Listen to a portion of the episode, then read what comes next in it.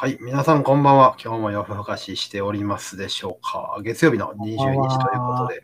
はい。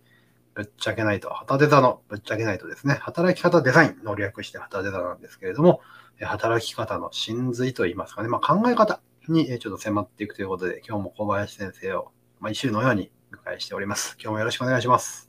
お願いします。お願いします。で、今日のテーマはですね、この下に流れてるんですけれども、現実は正解ということで、なんとなくイメージもつくような気もするんですけれども、まあおそらく私が考えているのとはちょっといろいろもうちょっと深いストーリーがあるのかなと思うんで、早速、小林さん教えていただけますでしょうか。はい。えっ、とですね、あの、まあ、皆さんご存知だと思うんですけど、ここの私の毎回挙げているテーマは、何かしらの、あのどなたかの名言とか、あるいはその、何かを元にしたものから引っ張ってきてるんですけど、今日は、この現実は正解っていうのは、えー落語家さんのお言葉でございます。はい。えーどなたかと言いますと、立川談志さん。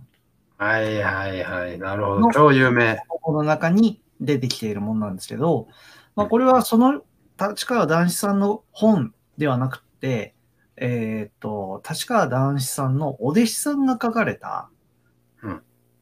本の中に出てくるものなんですが、まあもう早速ネタバレをしてしまいますと、あの赤目高という本で、えーうん。立川談志さんのお弟子さんの一人の立川談春さんという方がうん。書かれた本です。うまあこの赤目高は、あの、談春さんが弟子入りをしてから、その、その立川一家の中で、立川一門の中で、いろいろと感じたことをこう、えーノンフィクションでこう書かれているような内容になるんですけども、まあその中の一つで、立川談春さんが師匠の談志からかけられた言葉の中に、この現実、正解っていう言葉が出てるんですね。へーこれちょっともう、あの、どういうのがあったのかっていうと、えっと、まず、男子さんにも、あ、そうそうそうそう、これです。あの、はい男子さん、男子、男子さんにはたくさんのお弟子さんがいらっしゃったんですが、まあ、男春さんもお弟子さんの一人で、まあ、その自分の弟弟子が、こう、男子さんにかわよ、結構こう、可愛がられてた、うん褒められることが多いみたいな時があって、まあ、うん簡単に言えば、ダンシュンさんはその弟弟子に嫉妬をしていたらしいんですね。うんで、それを見かねた男子さんが、まあ、家元ですね。あの、ダンシュンさんに、うん。お前に嫉妬とは何かっていうことを教えてやるっていうふうにうん。おっしゃったそうなんですよ。うん。だからこの後がちょっと長いんで、もう一気に読みますけども、はい。己が努力、行動を起こさずに、対象となる人間の弱みを口で上げつらって、自分のレベルまで下げる行為、これを嫉妬と言うんです。うん一緒になっはいて同意してくれる仲間がいれば、さらに自分は安定する。うん本来ならば、相手に並び、抜くための行動、生活を起これば、それで解決するんだと。しかし人間はなかなかそれができない。知っている方、あ嫉妬している方が楽だからなと。芸人などそういう輩の塊みたいなもんだ。だがそんなことを、そんなことで状況は何も変わらない。よく覚えとけ。現実は正解なんだ。時代が悪いの世の中がおかしいといったところで仕方がない。現実は事実だ。そして現状を理解分析してみろ。そこにはきっとなぜそうなったかという原因があるんだ。現状を把握し、あ認識して把握したら処理すりゃいいんだ。その行動を起こせない奴を俺の基準でバカと言うっていう。うーん。なるほど。いやー。もうこの一文で今日の、今日はもう配信終了していいぐらい。そうですね。もうね。いやいや。そこに対する、あれよ。そのこれをまあ、まあ大体なんとなくイメージつきますけど、仕事にね、働き方にちょっと当てはめていった小林さんの解釈をちょっとお伺いしたいなと。まあ、もう先ほどの言葉の中にあった通り、現実っていうのはもう事実なんですよね。で事実っていうのは、どうか、どうやっても変わることはないんですよ。うん。うん。そうね。うん。今夜で朝になってほしいと思っても朝にならないし、ならん。昨日に戻りたいと言っても戻らないし、うん。仕事でうまくいかなかったこととか、やらかしてしまった失敗だとかも、うん。元には戻らないんですよ。戻らへんか。今は、そう。現実は現実なんですね。うん。だからそこをまず受け入れてからうん。何をするんだってことを、考えなきゃいけないっていうフェーズが、特にやっぱりその、えー追い詰められてる時とか、ピンチの時とか、うん。そういう時とか、うんあと、僕特に現代人の中で言え言えてるのは、やっぱり忙しい時。うん。忙しい時って、もう忙しいってことにね、心がとらわれちゃってると思うんですよ。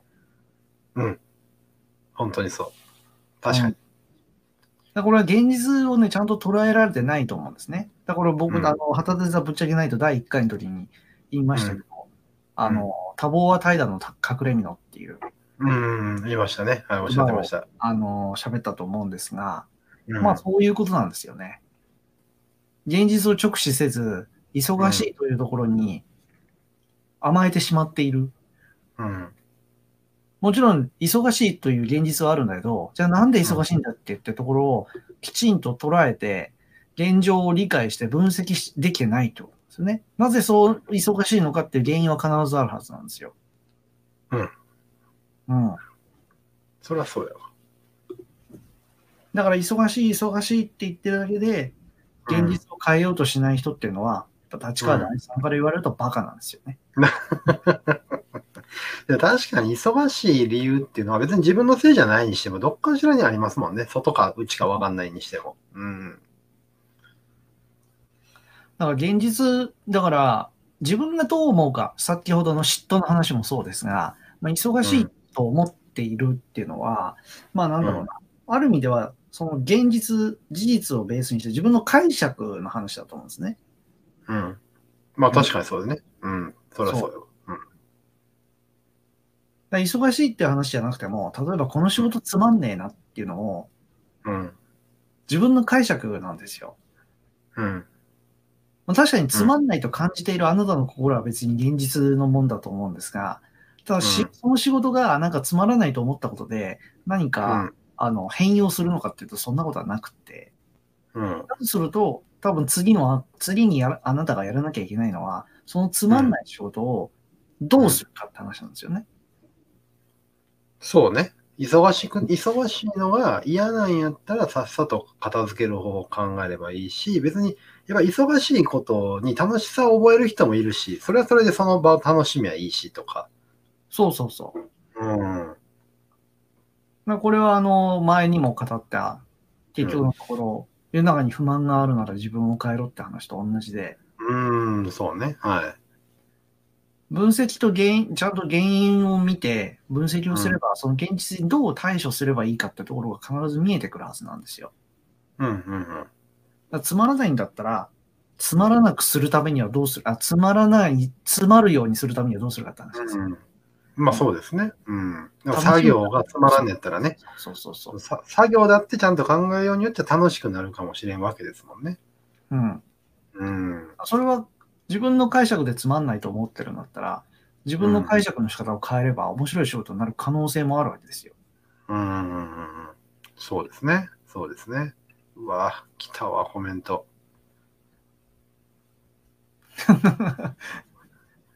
そうですね。そう全振りするっていうのもね、重要なんですよ。これが結構意外とできない。私も昔は結構できないタイプだったんですけど、うん。うんたまたま今回の話に関連するところで、あの、僕あの、中学生の姪っ子がいるんですが、おはい。その子に先週、あの、中学校で、その周りの大人に聞いてこいっていう、うん仕事についてのアンケートみたいなのを答えてあきたんですよ。あ、はい、はい、はい、はい。あるあるある。自分の親だけじゃないんですね。周りの大人に聞いてくるんですね。みたいですよ。僕はまあ、多分多分親にも聞いてると思うんですが、私のところにも来たんで、答えたいやいやいやいや。いやいや、小林さんに聞くのはもう失敗やで。ほんま。でもここにだって書いてあるけどさ、もうプロ雑用って言われてもね、子供からしたら、母じゃないですか。そうそう。いや、大人でも母だと思いますよ。まず一番最初に職業の名前っていう風な、あれが来てるんで、ろいろ説明した後に、結結論として自分ではプロ雑用として名乗ってますみたいなこと書いてあるんですけど、まあ、はい。それはいいとして、まあ、はい。最後の質問が、あはい。の最後の質問が、はい。あの職業や進路についての助言っていう風に書かれてたんですよ。おおはいはいはいはい。うん。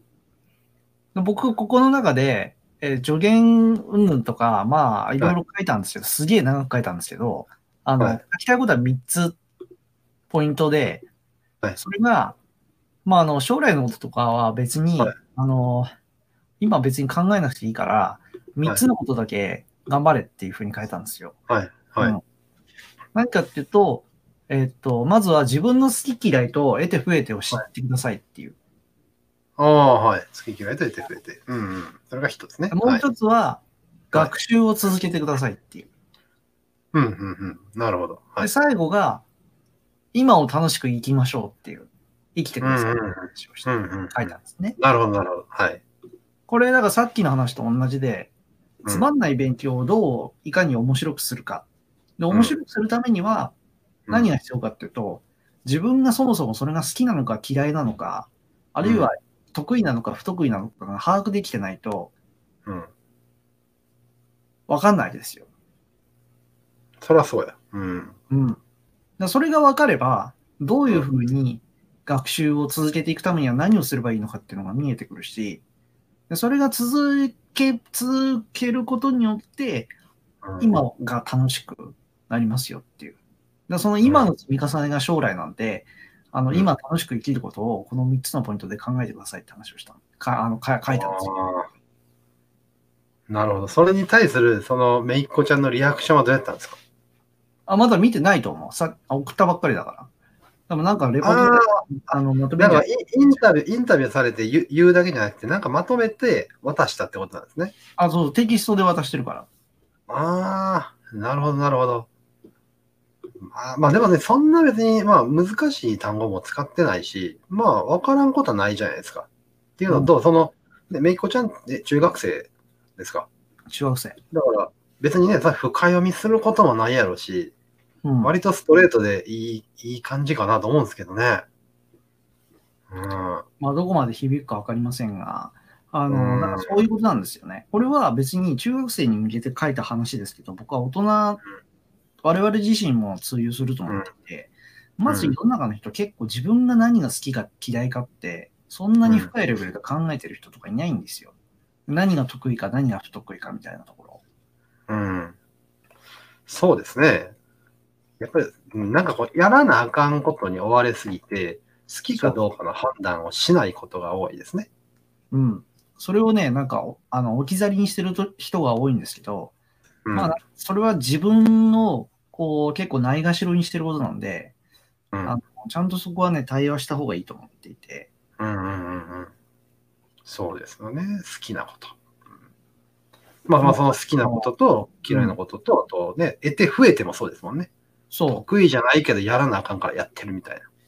う。あの、あのその組み合わせだから4パターンあるわけですよ。マトリックスにするとね。うんうんうん好き、好きで得意なことと、最高や。そう、好きだけど、ちょっと苦手、不得意なことと。うん。で嫌いだけど得意なこととか。うん。で嫌いで不得意っていうのがあるんですよ。ああ、そうですね。なんか分類したら、何をしちゃダメかわかるじゃないですか。大体わかりますよね。うん。うんまあ、そそれをその、そう、そう、第四証言を変えてことは、そう、持っていきたい絶のか。対ね、そう、あの、自分がやっちゃダメなんですよ。いや、あるある。僕もやっぱありますもん。嫌いで増えてなことって。うんいくらでもあるわ。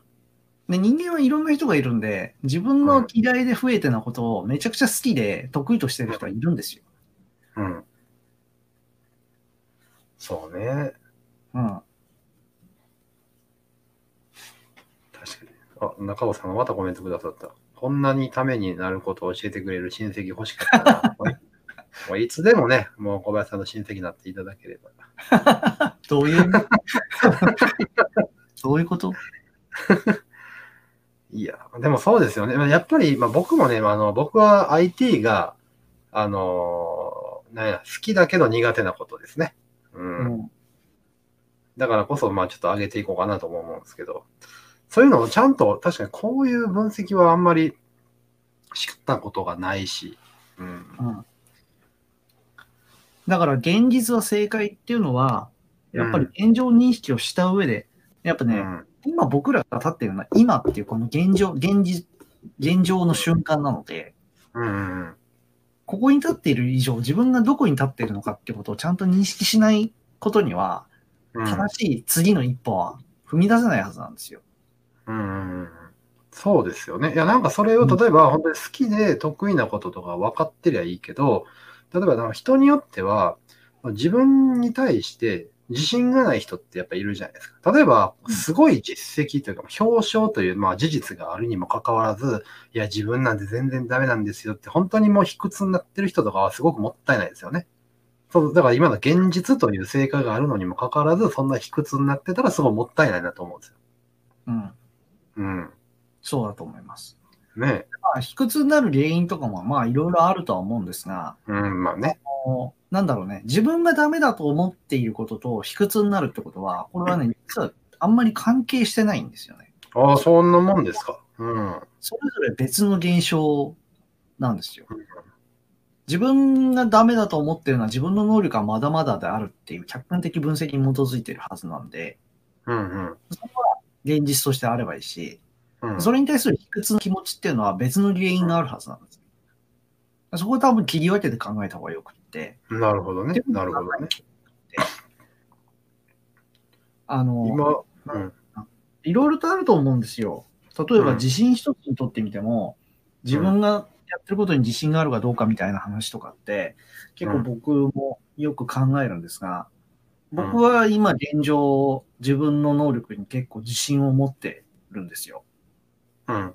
ですけど、別になんか世界最高峰だとは思ってなくって、うん。うん。でも、あの、世界最高峰じゃないってことを理解しているっていうことが逆に自信になってるんですよね。自分がどこまでできるのか、何ができるのかっていうことをはっきり認識してるから。うん。うんなるほどね。はいはいはい。あと、だからどれだけ登っていけるかもこう見えてると言いますかね。うん。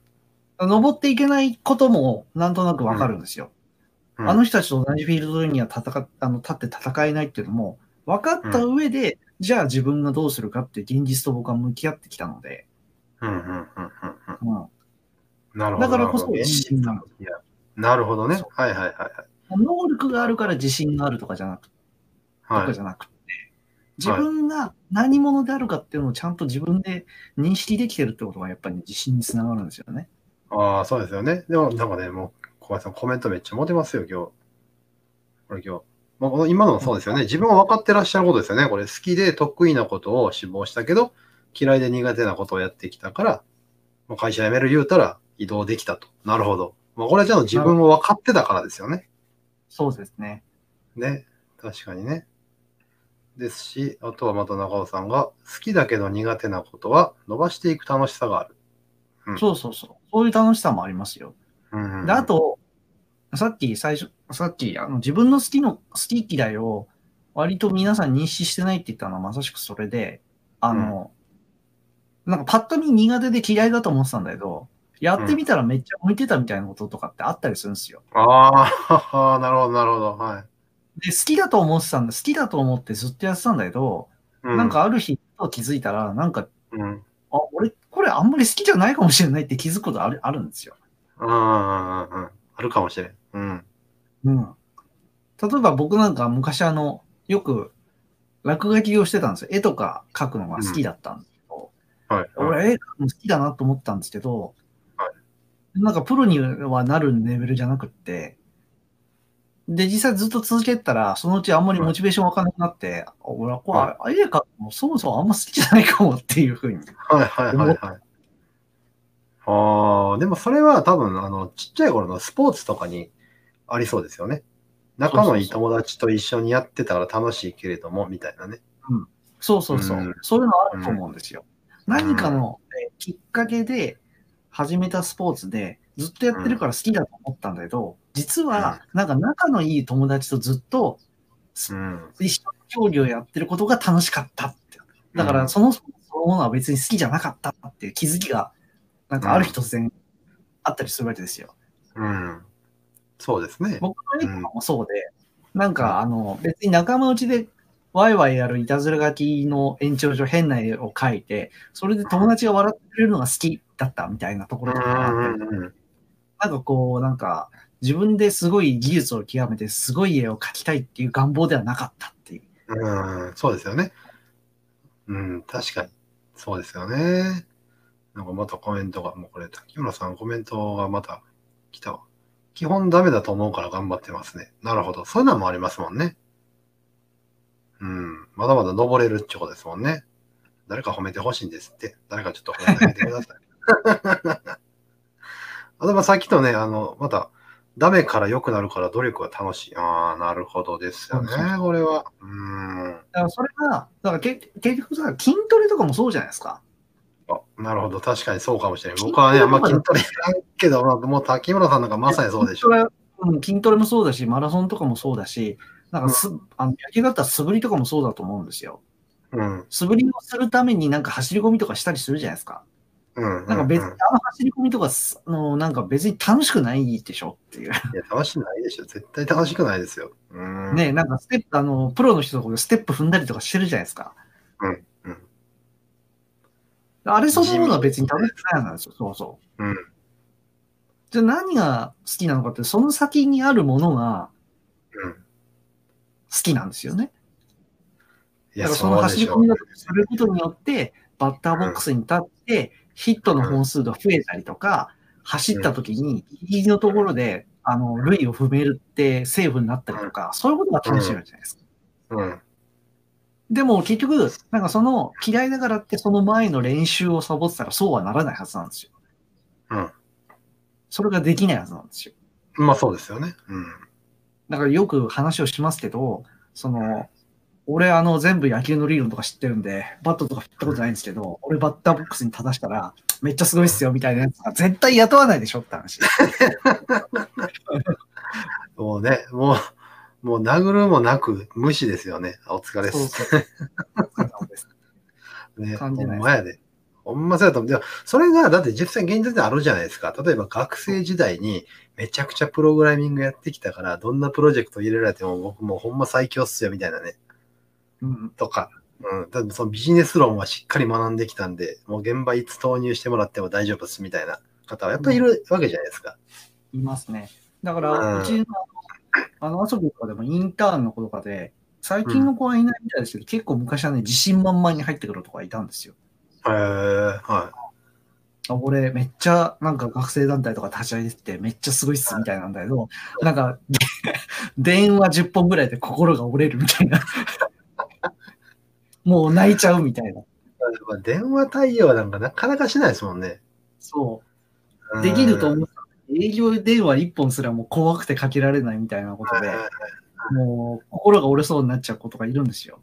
うん。でも逆にね、こう、あそっからね、そう、たいって思ってる人はそこで悔しいっていう感情になって、どうしたらいいのかってところを、なんか、こう、プライドを捨ててせん、あの、同僚とかに聞き始めたりするわけですよ。うん。うんうんうん技を盗み始めたりとかするわけですよ。うんでその結果、そうですよこう、達成とかっていう喜びがあったりするんで、うん。うん。そうですよね。いやーじゃあこれね、今、つい今、電話で心折れちゃうかになったんですけど、これはおそらく当然電話でやっぱきついこと言われて折れるパターンもあるし、自分ってできるはずやのに、なんでこんな対応もできんかったんや。別に難しいこと聞かれてるわけじゃないのに、対応ができないとか、もう思っても見にないとかね。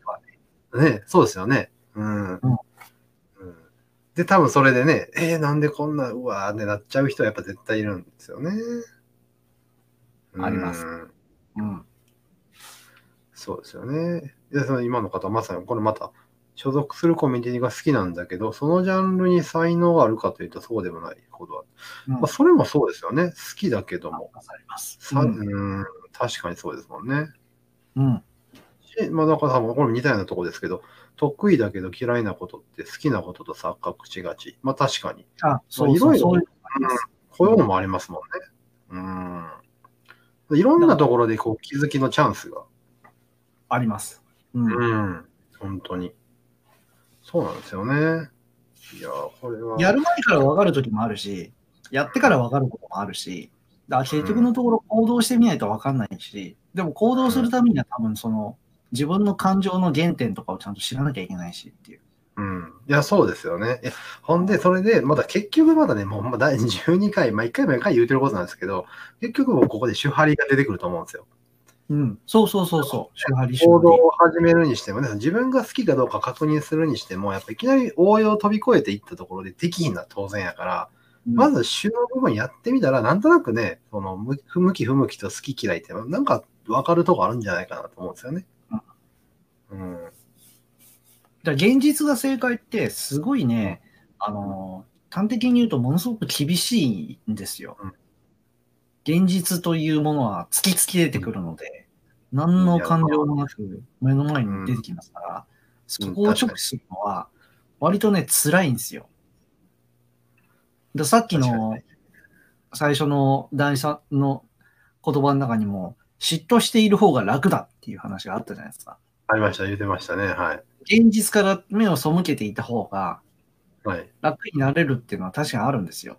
で、原因を、た嫉妬っていうのは結局のところ、原因、自分ができない原因を他人に求めてるっていうことなんで、うん自分の現実から直視、直視せずに目を背けてるってことですから、うん。その方が楽はね、楽なんですよ。現実を直視しない方が。うん。それはそうやと思いますわ。テストだとかがみんな嫌いっていうのは、うん。結局これは現実が、あの、まざまざと数字という、あの、うん何の感情も乗ってない冷徹な、こう、もので示されるからみんな嫌いなんですよ。いや、そうですよね。学校の中で感情があれほど乗ってない結果ってなかなか生まれないですもんね。そう思うと。うん。でも逆に、その、まあ、毎回100点取れて当然の人はちょっとわかんないですけど、ちょっと頑張ったら95点取れるみたいな人やったら楽しいかもしれないですもんね。そうそうそう。う。うんん。まあ、だからあれもけ現実の一つだし、いろんなところに現実っていうのはあって、なんかその現実を変えられない、変えるみたいなところも結局自分次第だから、うん。自分がどうしたいのかっていうところにもう突き詰めればもうつくんですよね。うん。うん。もうなんか。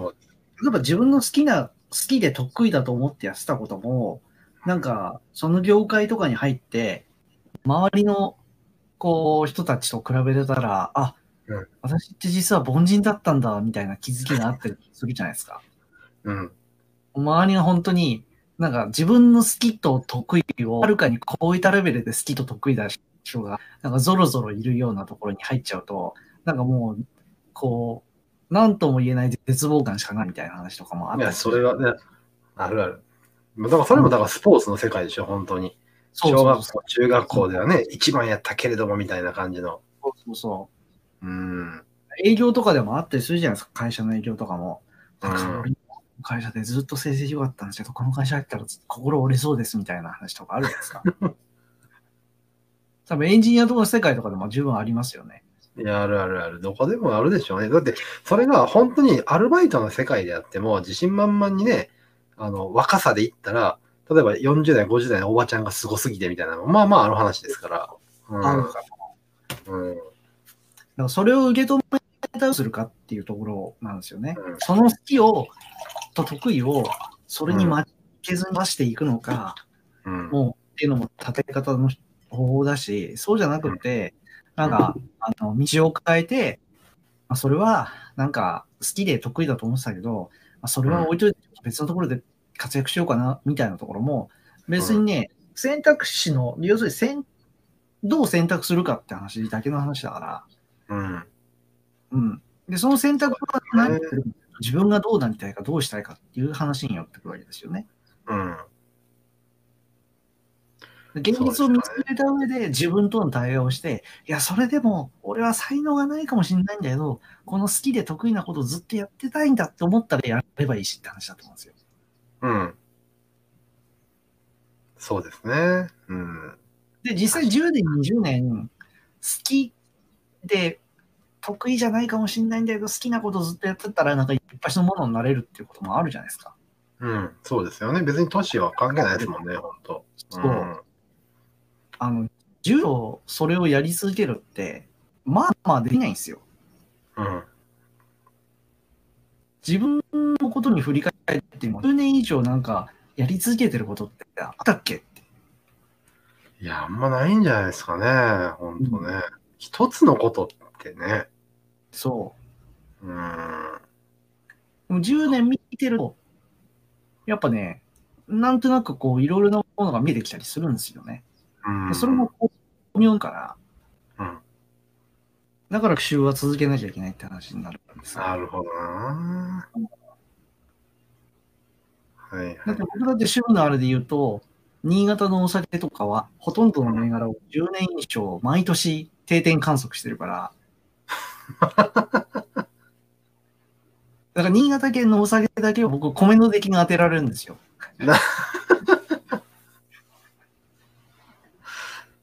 すげえ。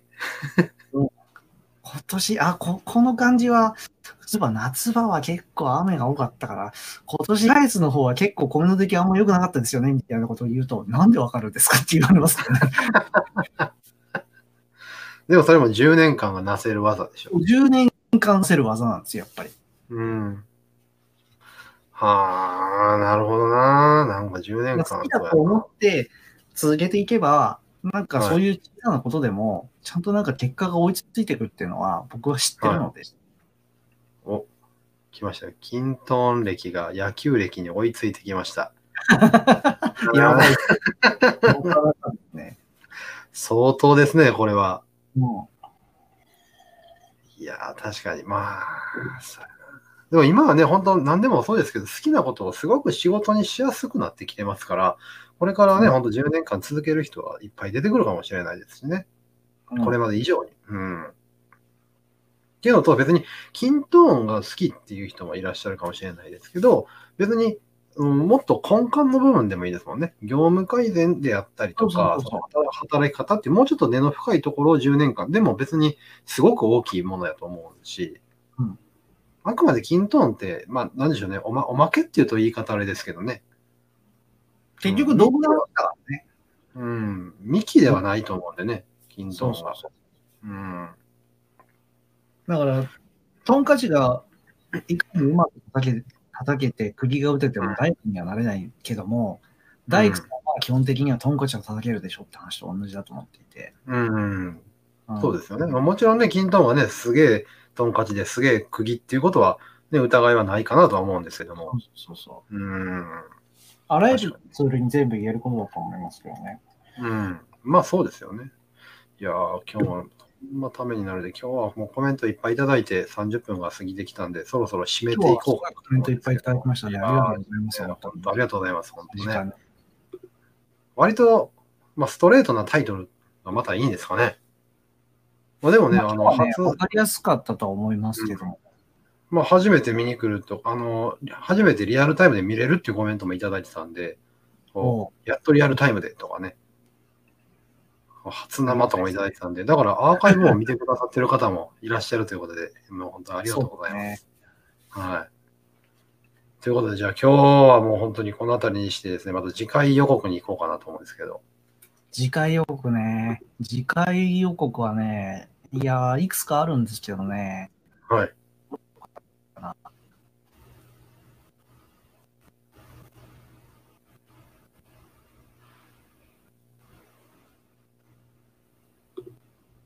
シンキングタイムです。独断すれども独裁せずですかね。独断すれども独裁せず。はい。お来週のテーマをいきたいと思います。まあ、この言葉はご存知の方もいらっしゃるかもしれない。うん。はい。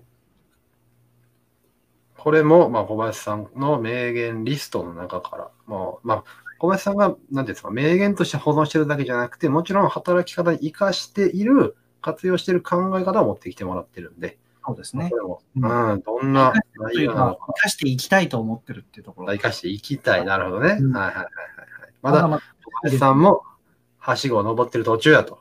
そうです、そうです。当然です。うん なるほど、なるほど。いやー、もう今日はなんかいい具合の30分でまとまったかなと思うんですけれども。はい。はい。ということでですね、えーまた来週の月曜日の10時に、えーお会いするんですが、来週ってもう25日、1月も下旬です。1月が終わる。早 早い。わ。12分の1が終わろうかという時なんですけれども、また来週ですね、1月25日のえー22時にお会いできればと思いますので、今日はまた小林さんありがとうございました。ありがとうございました。それでは、えー皆さん、えー今日たくさんただいてありがとうございました。それではおやすみなさい。失礼します。さよなら。